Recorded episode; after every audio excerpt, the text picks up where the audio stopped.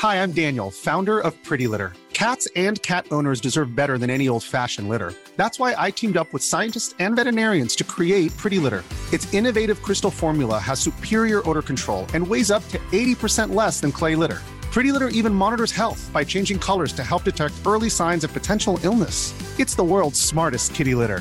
Go to prettylitter.com and use code ACAST for 20% off your first order and a free cat toy. Terms and conditions apply. See site for details.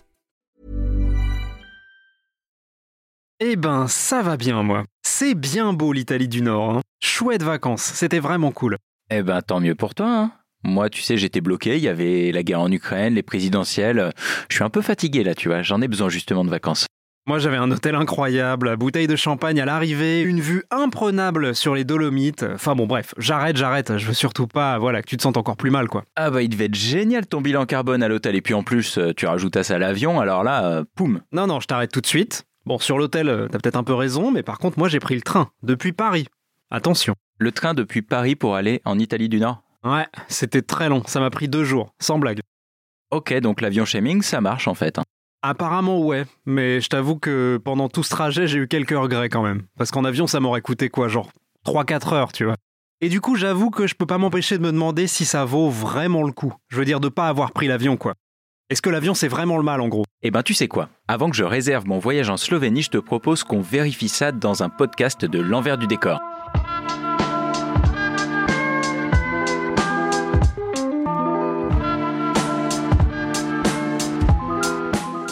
Bienvenue dans l'envers du décor, le podcast environnement du service science du HuffPost. Dans l'envers du décor, chaque semaine, on vous parle d'environnement sans prendre de gants, pour faire un tri sélectif bien sûr de nos certitudes et de nos idées reçues. Parce que vous pensez sûrement que la planète va mal, et franchement vous avez raison, mais on voudrait vous aider à comprendre d'où viennent vraiment les problèmes, et peut-être même les solutions qui vont avec.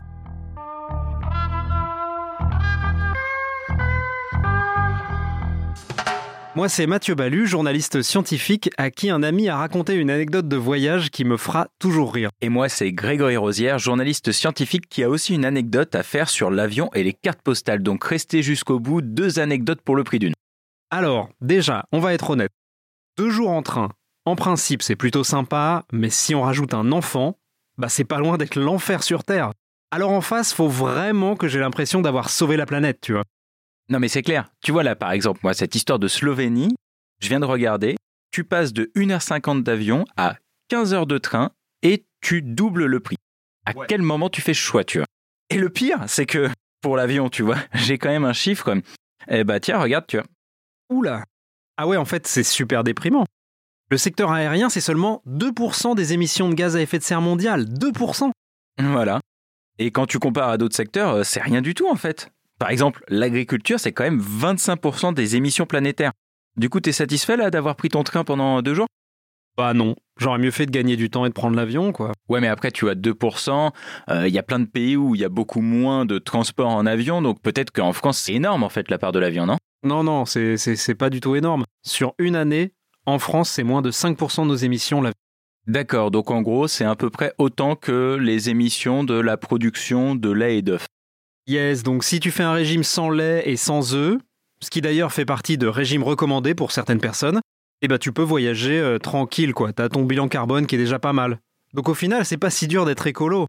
Après, moi, je t'avoue que j'aime bien les œufs. Donc je vais continuer à prendre le train d'un côté et bouffer des omelettes de l'autre côté. Eh, tu prends toujours le train, mais n'empêche, avec euh, ta fille et tout, enfin, c'est c'est galère, non? C'est hyper galère. Puis quand tu auras deux enfants, ça va être encore plus compliqué. Tu vas pas prendre la voiture à un moment? Ah si si, mais je prends déjà pas mal la voiture en fait. Ah, tu vas pas aimer ce que je vais te dire alors. Vas-y, va sur le site de l'ADEME là. Attends, montre. Ah ouais, mais attends, déjà là, ils te disent que l'avion, en fait, c'est pas le moyen de transport le plus polluant. Boum Ah d'accord En fait, c'est mieux de prendre l'avion que la voiture quand tu voyages tout seul. Sur le site de l'ADEME, il y a une super calculatrice pour voir l'empreinte carbone de nos voyages. Et là, je calcule par exemple faire un Paris-Nice tout seul en voiture. En fait, c'est plus polluant que si tu prends un avion qui est plein de passagers. Mais genre, c'est beaucoup plus polluant? C'est beaucoup plus polluant. C'est 80 kg de CO2 pour l'avion contre 180 kg pour la voiture. Voiture thermique, hein. Oui, voiture thermique et je suppose en moyenne. Si t'as une voiture euh, récente, ça doit sûrement consommer moins. Mais ça n'empêche, deux fois plus polluant, c'est quand même pas rien quoi. Mais du coup, si je voyage avec quelqu'un d'autre, voire même avec toute ma famille et que la voiture elle est remplie, bah mon bilan carbone il est divisé par le nombre de passagers quoi. Bah ça c'est assez logique, ouais. Si tu remplis ta voiture, du coup, ça devient bien mieux que l'avion. Ce qui est le cas pour ma 308 1 litre 2 moteur PureTech. Bientôt interdite ça à Paris, non? Tu rigoles, on est en vignette 1. euh. Oui, pas du tout ces trucs-là. Jamais ce sera interdit. Sinon, je quitte Paris. Bon, ok, donc conclusion, la 308 c'est vachement bien et le covoiturage c'est vraiment chouette aussi. Mais on est d'accord que quoi qu'il arrive, le mieux c'est de prendre le train. Largement, c'est toujours la meilleure option. hein. Pour un Paris-Nice, pour le fameux Paris-Nice que j'ai regardé, le train, c'est 4 kg de CO2 par passager, donc c'est 20 fois moins que l'avion et 45 fois moins que ta voiture à essence si tu la prends tout seul. D'accord, donc clairement t'as fait le bon choix, les Dolomites en train, c'était le bilan carbone parfait. Yes Par contre, euh, entre l'avion et la voiture, il y a quand même match. Du coup, je me demande quand même un truc. Pourquoi on se focalise autant sur l'avion Pourquoi il y a autant de critiques? Alors moi, je sais pourquoi. hein. C'est parce qu'en avion, tu fais des milliers de kilomètres que tu fais pas nécessairement en voiture. Tu vois, on prend 7 fois moins l'avion que la voiture, mais en quelques heures, avec un avion, on peut aller à l'autre bout de la planète. Ah bah oui, si tu fais un seul voyage long courrier, donc tu vas à New York, bah ça explose les scores carbone parce que tu fais des centaines et des centaines et des centaines de kilomètres. Exactement, il y a un effet d'échelle tout simplement quoi.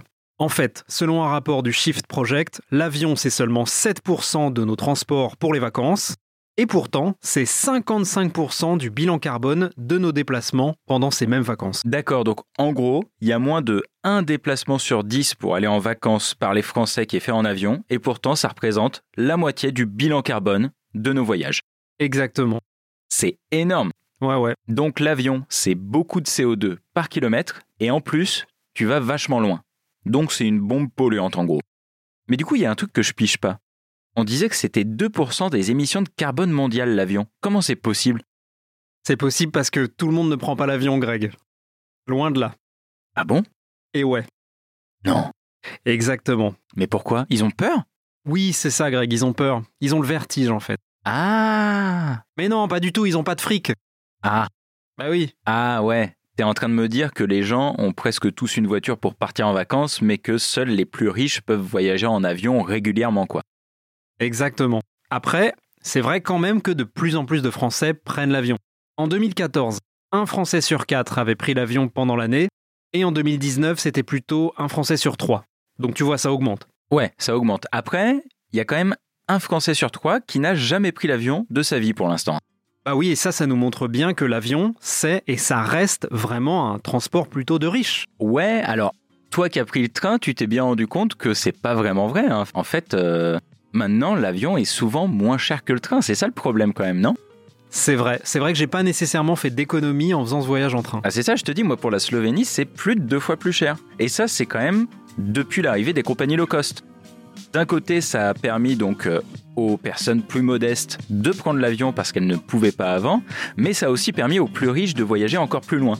Résultat, les moins riches voyagent plus et les plus riches encore plus loin. Du coup, bah, l'impact de l'avion sur la planète va être de plus en plus important.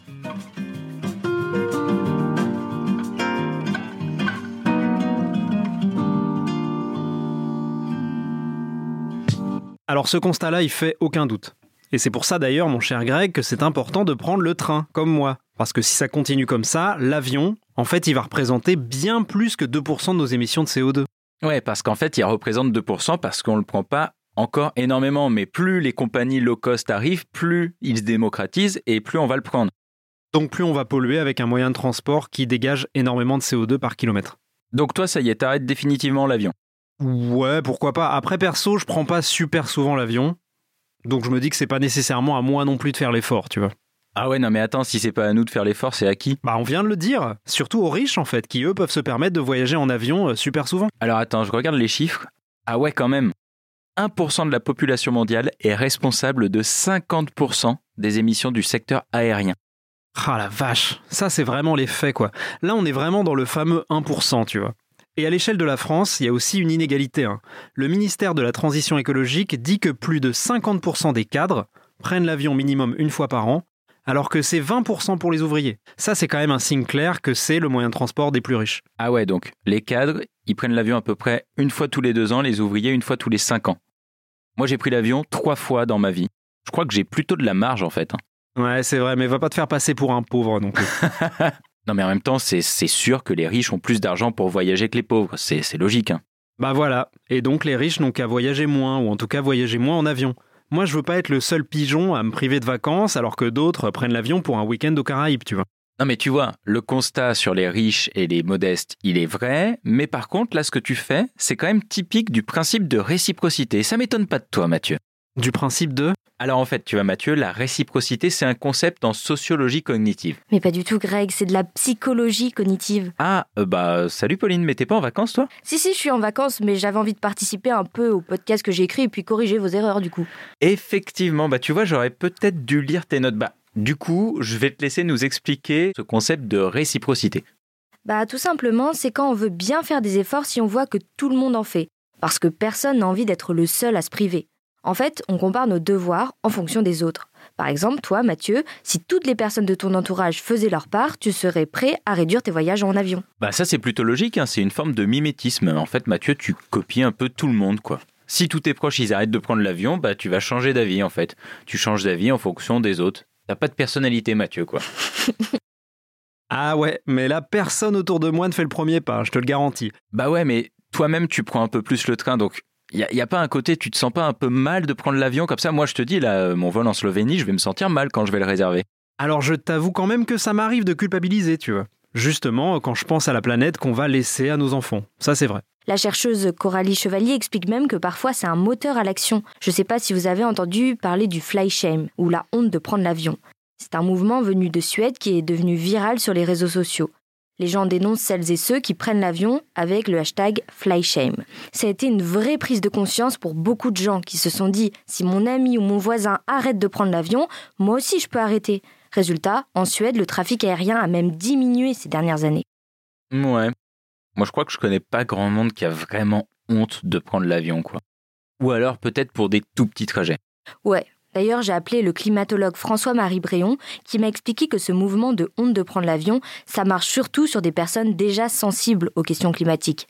Les gens qui culpabilisent de prendre l'avion sont ceux qui ont déjà conscience que c'est un transport qui pollue. D'accord, donc en fait on affiche des gens qui de base sont culpabilisés. C'est bien pour l'éco-anxiété, c'est génial. Non mais pourquoi pas hein Euh, Du coup, qu'est-ce qu'il faudrait faire si on voulait vraiment que le message marche et que on ait une vraie diminution euh, de l'avion ou en tout cas pas une augmentation parce que ça serait ça le pire? C'est quoi la communication qu'il nous faudrait sur les dangers de l'avion pour la planète? Selon François-Marie Bréon, il faudrait un argumentaire qui soit beaucoup plus concernant. Quand il donne des conférences, il prend cet exemple. Moi, je vais à vélo tous les jours pour aller et revenir au travail, même en hiver, ce qui représente quand même un effort considérable. Si je prends l'avion ne serait-ce qu'une fois dans l'année, mes efforts sont réduits à néant. Parce qu'en fait, le trajet en voiture économisé grâce au vélo tous les jours de l'année pour aller au travail, c'est équivalent en termes d'émissions de carbone à un vol long courrier, c'est ça? Ouais, exactement, et je trouve que c'est assez déprimant. Eh ben écoute, merci Pauline pour toutes ces précisions. Vu l'heure, je pense qu'on va pouvoir finir tous les deux parce que si je me trompe pas, t'as un vol, non, c'est ça? Non, je vais prendre le train de nuit. Ah oui, donc bon courage. hein. Salut Pauline. Salut Bon, bah voilà, c'est génial. Euh, moi, je sais même pas. Là, tu vois, j'ai même plus envie de me battre pour le climat. Tout ça n'a aucun sens. On va tous mourir, donc je vais. je vais- Attends, attends, attends. Peut-être la première chose à faire pour toi, ce serait de prendre des vacances. Tu verras les choses différemment. Tu verras. Mais ouais, mais si je prends des vacances, je vais polluer. Ah oui, c'est vrai. Attends, non J'ai peut-être une nouvelle qui va te réconforter. Une bonne nouvelle en lien avec l'avion pour que je puisse aller en Slovénie? Et ouais, alors pas sûr que ça t'aide à aller en Slovénie, mais c'est quand même en rapport avec l'avion. En fait, arrêter de prendre l'avion, c'est effectivement une action hyper efficace pour le climat. D'après le GIEC, c'est même l'action individuelle la plus efficace pour limiter son empreinte carbone. Mais non. Et ouais, Genre plus que trier ses déchets? Mais carrément, un seul vol pollue plus que des milliers de bouteilles non recyclées. Genre plus qu'être vegan. Mais oui mon gars, un vol long courrier, un seul, un seul vol long courrier en moins par an, c'est encore plus efficace que d'arrêter de manger de la viande et des produits issus des animaux. Boum Ah mais c'est dingue. Donc même si je prends une seule fois l'avion dans l'année, toutes mes bonnes actions pour le climat, en gros, elles sont un peu euh, annihilées quoi. Bah voilà, ça c'est un peu le verre à moitié vide quoi. Un seul vol longue distance, donc un Paris-New York par exemple, c'est 2 tonnes de CO2, c'est-à-dire que c'est ce que tu devrais émettre en une année en entier pour respecter l'accord de Paris. Ah ouais. Bon là on en est loin, hein. on est plutôt à 10 tonnes de CO2 par an aujourd'hui. hein. Et oui, il y a un chemin énorme à parcourir. Le problème c'est que c'est maintenant qu'il faudrait arrêter de prendre l'avion. Et le problème aussi, c'est que la société, elle est pas du tout prête à faire ce sacrifice, quoi. Non mais déjà, je sais pas s'il faut vraiment arrêter de prendre l'avion et surtout, euh, je pense pas que les politiques nous aident trop à trouver des alternatives. Alors, ça bouge quand même un peu, tu vois. Il y a la loi climat et résilience qui est entrée en application en avril dernier. Elle interdit les vols en avion quand une alternative en train à moins de 2h30 est possible. Donc ça, sur le papier, c'est vachement efficace parce que ça incite à prendre le train. Voilà, le problème c'est que s'attaquer seulement au vol court, en fait, ça sert pas vraiment à grand chose. Bah ouais, déjà parce que 2h30, c'est quand même vraiment pas grand-chose. Pour rappel, à la base, la Convention citoyenne pour le climat, elle proposait 4 heures. Et je te donne un exemple, pour la compagnie EasyJet, 70% de ses vols sont à plus de 4 heures de train. Donc imagine bien qu'à moins de 2h30, il n'y en a pas beaucoup. Non mais honnêtement, c'est vrai que c'est un peu ridicule, tu vois. Deux heures et demie de train. Alors attends, moi qui vais à Saint-Jean-de-Luz, comme peut-être vous l'avez déjà entendu, le trajet a été réduit. Hein. Avant c'était 5 heures et déjà c'était vachement rapide. Le TGV Atlantique c'était le plus rapide des TGV pendant très longtemps. Maintenant je crois que c'est 4 heures, un peu plus de 4 heures. C'est plus de 4 heures de train donc ce sera pas touché par cette loi. Je pourrais toujours aller en avion, bon ce sera pas à Saint-Jean-de-Luz, ce sera à Biarritz. Mais quand même c'est absurde, qu'est-ce qu'il y aurait à 2h30 de train quoi? Clermont-Ferrand, c'est à 2h30 peut-être? Non mais c'est clair, ça n'a pas vraiment de sens quoi. Et puis en plus, je sais même pas si c'est vraiment sur ça qu'il faut agir. Bah, c'est sûr que la logique, en tout cas la logique écologique, ce serait de s'attaquer plutôt au vol long courrier, quoi. Parce que tu fais plein de kilomètres? Bah, évidemment. Et ça, c'est justement ce qu'essaye de faire l'Europe avec la taxe kérosène sur les vols intra-européens. Alors, ça, pour le coup, tu vois, c'est pas trop tôt. Parce que la voiture est taxée via l'essence, mais pas les avions et leur kérosène. Et ça, c'est quand même dingue. Bah oui, non mais je te dis encore une fois, ce vol en Slovénie qui est deux fois moins cher que le train. Enfin, je veux dire, c'est pas normal. J'ai jamais su d'ailleurs pourquoi il y avait ce traitement de faveur pour l'avion. Ah Alors, ça, c'est mon moment, ça. C'est le moment histoire, j'adore. Accroche-toi à ton chapeau. Il faut remonter à la fin de la Seconde Guerre mondiale. Pour favoriser l'essor des échanges internationaux, la Convention internationale de Chicago a permis une exemption de taxes sur le carburant pour l'avion. À l'époque, c'était un truc de développement, quoi. D'accord, et depuis on s'est pas dit qu'on allait peut-être mettre une taxe, quoi. Ouais, mais au fond, moi, je trouve ça pas si injuste que ça, tu vois. Attends, quoi? Mais non, mais honnêtement, c'est un peu comme la TVA, tu vois. C'est-à-dire que si tu taxes le carburant, les billets vont être super chers, donc les plus riches, eux, vont pouvoir payer, mais les plus pauvres, non. Alors qu'on disait justement que l'avion, c'est déjà un transport de riches. Donc une mesure comme celle-là de taxer le kérosène, en fait, elle est tout sauf juste, quoi. Ouais, mais on peut pas continuer à avoir des transports en avion qui soient aussi peu chers par rapport au train. Ah, je suis d'accord, je suis d'accord, mais en même temps, tu peux pas dire d'un coup, allez, on va augmenter le prix des billets de, je sais pas moi, euh, 50 euros par billet, sans provoquer euh, un mouvement euh, massif, et franchement, à juste titre. En fait, ce qu'il faudrait faire, c'est trouver un juste milieu. Tu as taxé pour que ça soit dissuasif de prendre trop l'avion, mais pas trop taxé pour que ça n'empêche pas euh, bah, les plus modestes de pouvoir le prendre quand même et d'en profiter un peu. Oui, c'est vrai, ça semble plus juste dit comme ça, mais ça pénaliserait quand même les plus pauvres euh, par rapport aux riches, pour qui cette taxe, elle, ne changerait rien. Ah oui, parce qu'en fait, euh, une taxe faible, bah, les plus pauvres, ils vont vraiment la sentir, alors que les plus riches, ça, ça, ça va même pas se voir, quoi. Voilà. Et puis bon, l'objectif, c'est quand même qu'on prenne tous moins l'avion, quoi. Ah oui, c'est vrai. Euh, et si on faisait une taxe proportionnelle aux revenus de chacun? Ah yes, donc presque un peu comme un impôt, quoi. Ou alors des quotas. Ouais, voilà, tu vois, les fameux quotas carbone, d'ailleurs, je crois que c'était une proposition des députés François Ruffin et Delphine Bateau. Oui, tout à fait. En fait, c'était un système de quotas individuels. Ça permettait de limiter l'avion pour ceux qui le prennent trop, et en même temps à ceux qui le prennent rarement de faire des voyages de temps en temps. Ah ouais, j'espère que c'est rétroactif, hein, parce que moi, avec trois vols en 36 ans, euh, je suis tranquille du coup. hein. Non, on fait pas de loi rétroactive, Greg, désolé. Bon, ça n'empêche que sur le papier, ça me semble génial. Hein. Mais comment on fait pour ceux qui doivent prendre l'avion pour le travail? Ah, alors là, forcément, on est obligé de les exclure du système, tu vois. Ils peuvent pas être concernés. Et comment on fait pour ceux dont la famille habite loin? Ou pour celui qui a besoin d'une greffe de foie de toute urgence? Ah non, mais d'accord, mais si tu me prends des cas limites à chaque fois, évidemment que eux, bah pour eux, ce sera pas du tout pratique, tu vois. Il faudra trouver des exceptions, des trucs. Je vois le millefeuille administratif à 2 km. Oui, mais c'est pour ça justement que cette proposition, elle prévoit une série d'exceptions au quota. C'est pour éviter des situations euh, qui seraient injustes. D'accord, donc en gros, ces quotas, ils essaieraient de se limiter essentiellement aux vols de loisirs, encore faut-il bien les définir. Voilà. Et là, tu vois, pour le coup, je pense que c'est une mesure qu'une majorité de gens pourraient accepter. Bah ouais, parce que tu vois, au moins, on évite le côté genre avion shaming, euh, on arrête définitivement l'avion, on laisse la possibilité aux gens quand même de, bah, de, de se déplacer, quoi. Exactement. C'est vrai qu'il y a un côté euh, assez malsain dans l'avion shaming qui serait de dire aux gens Ah, tu vas loin C'est mal. Alors qu'en fait, non, c'est pas du tout l'idée. Non, mais c'est clair que les voyages, c'est important, mais, mais en même temps, ça fait réfléchir. Et d'ailleurs, c'est peut-être le moment de vous parler de mon anecdote sur les cartes postales. Lors d'un de mes premiers stages de journaliste, j'avais fait une interview d'un vieux monsieur dans l'Essonne qui collectionnait les cartes postales, mais uniquement les cartes postales de, je crois que c'était son département, voire même les, cantons, enfin en tout cas quelque chose de très réduit. Et donc au départ, je me disais, bouf, je vois pas trop ce que je vais trouver comme histoire à raconter. Et en fait, le mec, il avait 3500 cartes postales de chaque commune, de petits villages en fait autour de lui. Et il connaissait tous ces petits villages et il avait eu cette phrase qui euh, m'avait beaucoup fait réfléchir. Je ne pense pas que je suis d'accord avec lui, mais en tout cas, elle, était intéressante. Il disait, mais les gens prennent l'avion, ils essayent d'aller à l'autre bout du monde pour découvrir des nouvelles choses. Moi, tous les jours, je découvre, via mes cartes postales et en visitant les villages d'à côté, des choses que je ne savais pas sur un endroit qui est à euh, quelques kilomètres de chez moi. Ça, c'est marrant.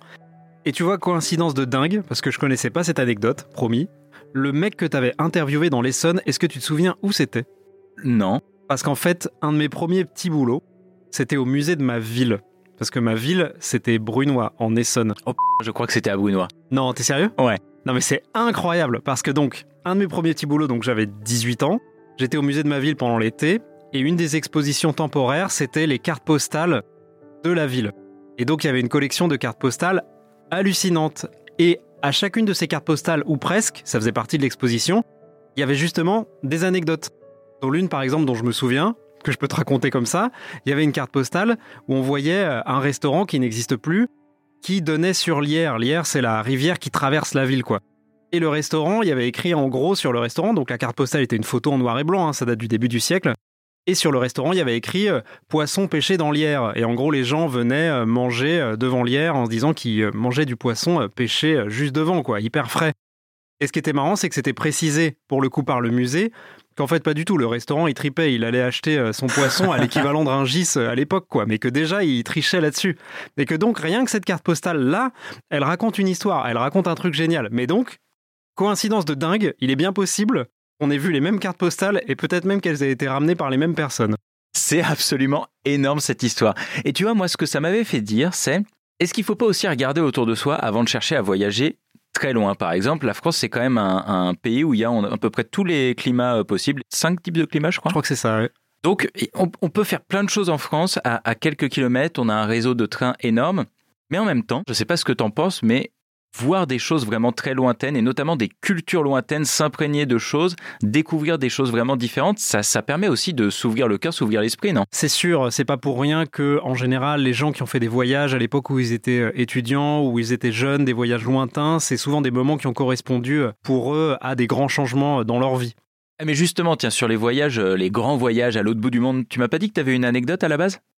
Une anecdote que j'aime beaucoup, effectivement, qui est vraiment un truc qui te prouve d'à quel point voyager loin peut te faire euh, changer.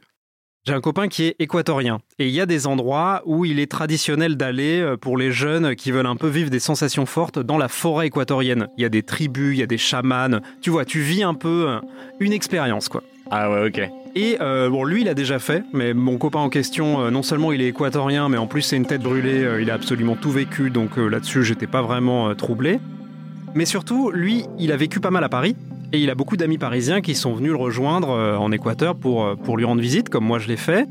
Et une de ses amies qui faisait Sciences Po Paris, elle lui a dit Ah, tu sais, moi j'aimerais bien y aller euh, aussi, vraiment, j'ai un peu envie de me trouver. en ce moment, je suis un peu en recherche, etc. Faire une retraite spirituelle, un peu, quoi. Une retraite spirituelle dans la forêt équatorienne. On parle quand même de forêt vierge, il n'y a pas de train qui y va, quoi. Une, fois. une fois que tu as atterri à Quito, tu marches beaucoup. Ok. Il lui dit Ok, t'es sûr, t'es sûr, t'es sûr. Elle dit Oui, oui, je suis sûr, j'ai vraiment envie, etc. Donc il la dépose euh, à un endroit donné. À un endroit donné, il y a un, chaman qui vient la chercher, euh, qui l'emmène dans la forêt. Euh. Elle vit son expérience, ça dure quelques jours, quelques jours et quelques nuits. Elle revient, il la récupère. Et la première chose qu'elle lui dit, donc elle était sur le point d'être diplômée de, Sciences Po en mode major de sa promotion, tu vois. Et elle lui dit Écoute, j'arrête tout. En fait, je veux être chaman j'arrête Sciences Po, c'est terminé.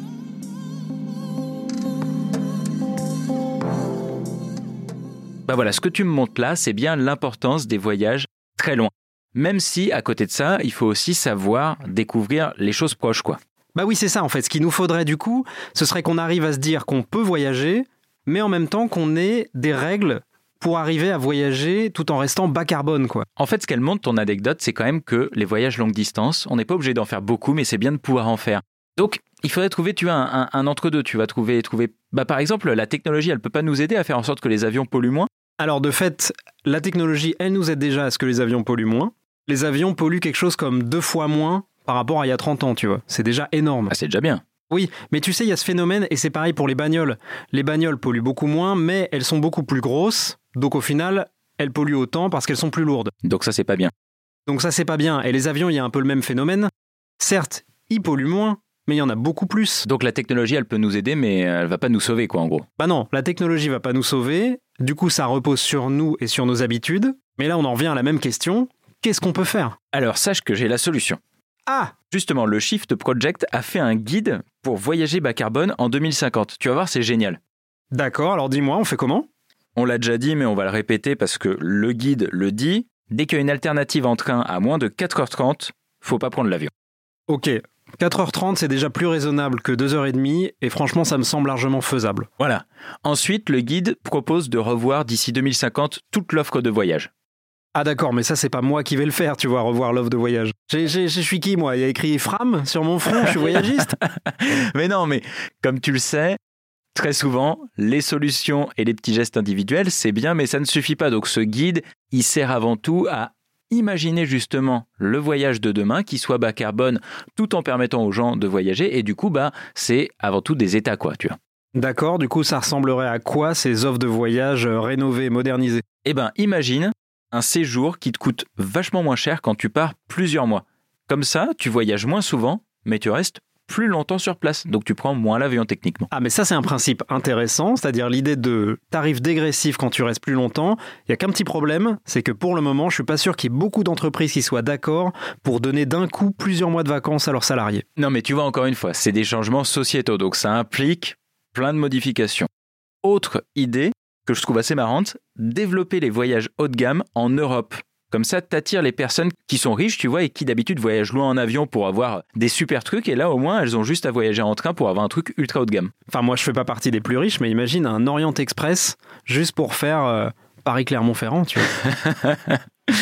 Et d'ailleurs, tu parles d'Orient Express, le dernier point, c'est l'éloge de la lenteur. Le Shift Project rappelle l'importance des trajets lents et décarbonés.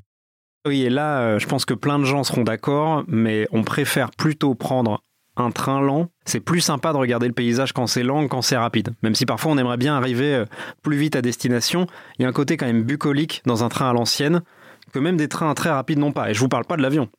Et d'ailleurs, dans mon voyage de Paris jusqu'en Italie du Nord, des paysages magnifiques, j'en ai vu un sacré paquet. Et donc ça vaut vraiment, vraiment le coup de prendre le train. Même si Mathieu n'est pas toujours le parfait éco-citoyen, pour le coup, faites comme lui, prenez le train.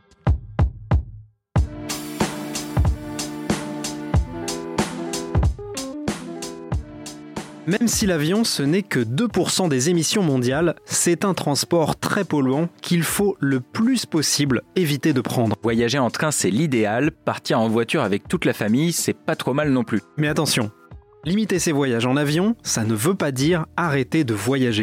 C'est normal de vouloir partir à l'étranger pour découvrir de nouvelles cultures, et parfois on est même obligé de prendre l'avion pour le travail, ou bien quand on a de la famille qui habite loin. Le plus utile, c'est de réfléchir avant de partir si une alternative en train plus longue mais moins polluante est possible.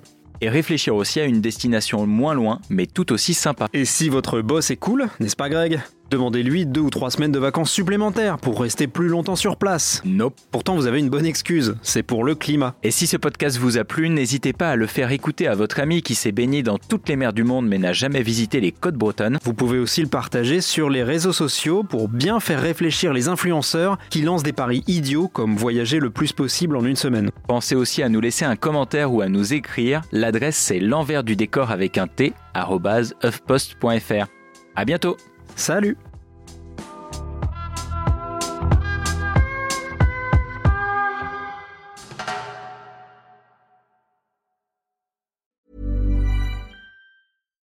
Hi, I'm Daniel, founder of Pretty Litter. Cats and cat owners deserve better than any old fashioned litter. That's why I teamed up with scientists and veterinarians to create Pretty Litter. Its innovative crystal formula has superior odor control and weighs up to 80% less than clay litter. Pretty Litter even monitors health by changing colors to help detect early signs of potential illness. It's the world's smartest kitty litter. Go to prettylitter.com and use code ACAST for 20% off your first order and a free cat toy. Terms and conditions apply. See site for details.